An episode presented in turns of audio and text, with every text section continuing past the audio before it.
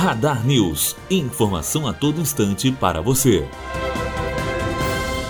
Ministro Blairo Maggi é denunciado por corrupção ativa. A Procuradoria-Geral da República denunciou o titular da pasta da Agricultura nesta quarta-feira. O MP sustenta que, quando era governador do Mato Grosso, Maggi teria participado do esquema de compra e venda de vagas no Tribunal de Contas do Estado. Matheus Azevedo, aluno do primeiro ano de jornalismo, direto para a rádio Unifoa, formando para a vida.